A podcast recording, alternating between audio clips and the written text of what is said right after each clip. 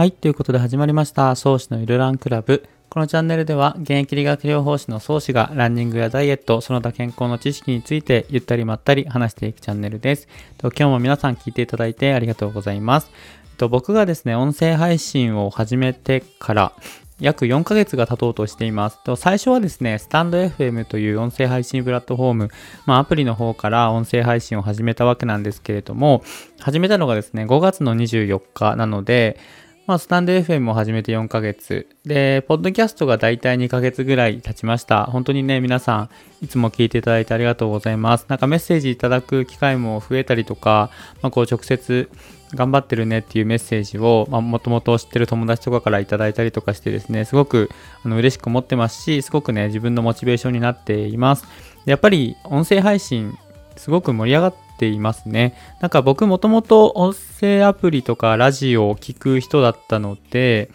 まあもともと音声に興味があって、自分も音声配信しようと思って始めたんですけれども、まあ例えばボイシーだったりとか、ラジオトークとかね、スタンド FM、あとはラジコとかね、まあ、あと Spotify とかっていうところですごくたくさんの場所でね、ポッドキャストは聞けるので、まあ、僕がそのポッドキャストを始めた理由も、まあ、スタンド FM で、まあ、自分が発信していく中ですごく、まあ、話し方とか、まあ、話の構成も含めて、なんとなくこう感覚をつかんできたところがあって、まあ、こう健康のことっていうのはみんな知ってほしいし、なんか役に立つ人というか待ってる人がたくさんいるんじゃないかなと思ったので、まあできるだけ広いところを、ポッドキャストっていうところで発信しようっていうのを決めてですね、ポッドキャスト始めたんですけれども、まあ、すごくこう、いいなって思っています。で、僕もですね、自分の音声はもちろん聞き直すし、あの、通勤中に聞くんですけれども、で、いろいろ、まあ、もともと僕、音楽も聞くし、ポッドキャストも聞くっていうところで、まあ、Spotify が、あの、ポッドキャストも聞けるので、Spotify で基本的に音楽もポッドキャストも聞くんですけれども、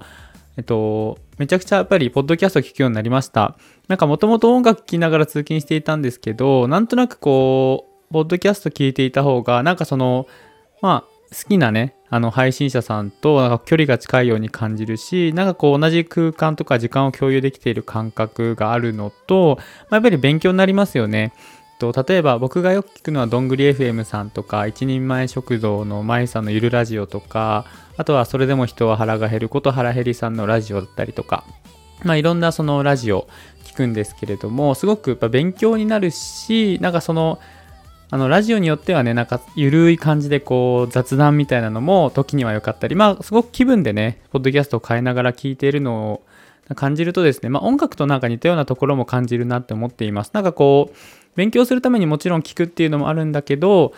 っていうよりもやっぱその人たちが話すあの内容だからこそ聞き応えがあるしなんか役に立つしみたいなそういうこう人でねあの聞く部分もあるのですごくその辺音声っていうのはやっぱりこう近いんだなって思います。で僕の音声やっぱり聞き直しててもとかあとはたくさんいつも聞いてくださっている方にもなんかやっぱりこう親近感だったりとかつながりが持てるような感覚っていうところもあの感想としていただいたりしますのでまあなんかすごく音声っていうのは魅力的だなと思うのと、まあ、やればやるほどこうわかんないことも出てくるしなんかこう大変なこともあるしでもなんかそれを超える楽しさもあるしっていうところで、まあ、こう続けていてすごくこう発見が多いのがこの音声かなと思っております。ま、これからもね、話し方、音声編集含めてですね、まあ、頑張っていきたいとは思うんですけれども、やっぱり聞いてくださってる方がいるからこそのこのポッドキャスト音声だと思うので、まあ、本当に改めてなんか感謝したいと思います。ありがとうございます。で、今日なんですけれども、あの、お話またしていきたいと思います。で、今日はまダイエットとか食材に関してのお話なんですが、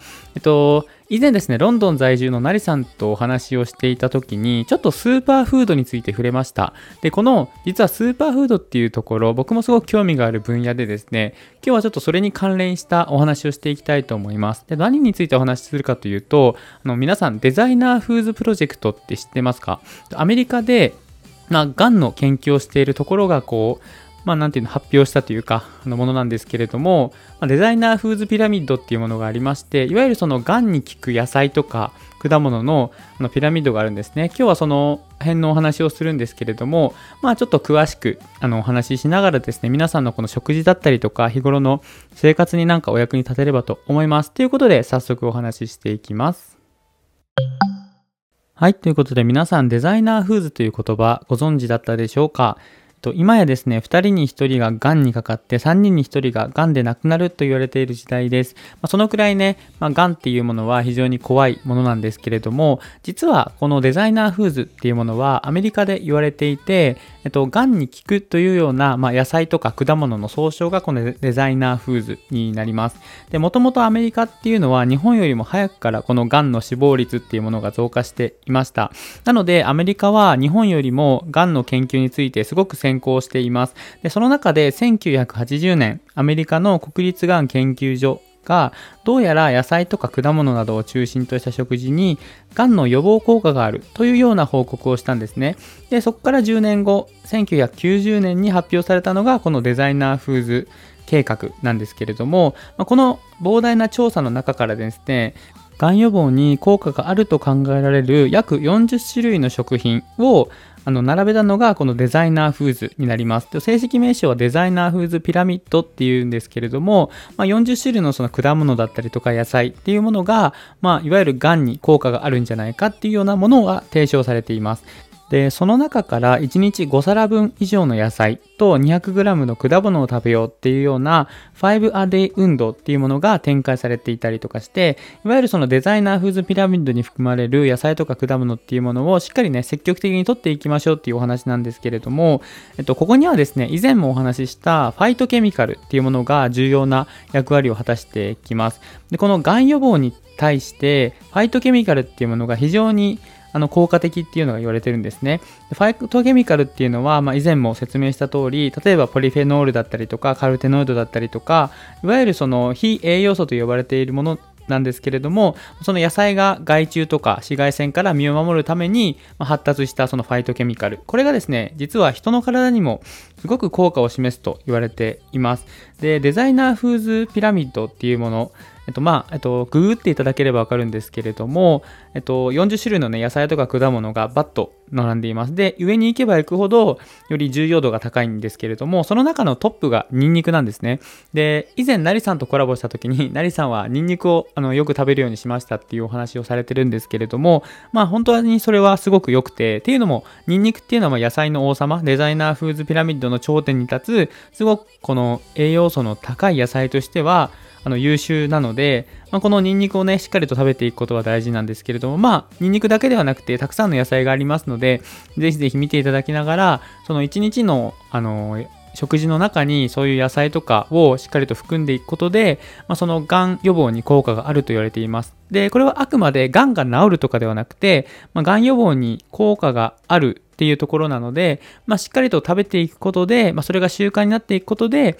まあ、その将来のね、その癌とか病気っていうものを予防できるっていうところなので、まあ、その治療としてではなく、しっかりその健康習慣として、そのデザイナーフーズを接種積極的に摂取していくことが大切なんじゃないかなと思います。僕もですね、まあ前からデザイナーフーズ計画とかっていうのは知ってはいたんですけれども、改めてまた勉強し直したら、すごくなんか、まあ、よりね、今学ぶからこそ勉強になったというか、非常に深い勉強になりましたので、ぜひぜひ皆さんも、デザイナーフーズ計画とか、デザイナーフーズピラミッドとかで検索していただけると画像がパッと出てきますので、あの、ぜひぜひ皆さん調べてみてください。ということで、今日はこれくらいで終わりにしていきたいと思います。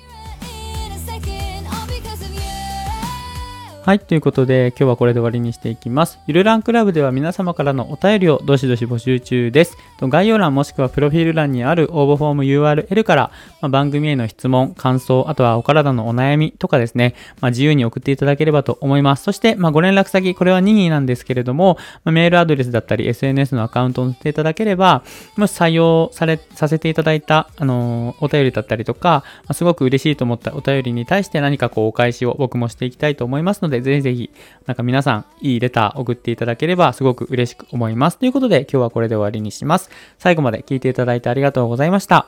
それではまた次の配信でお会いしましょう。さよなら。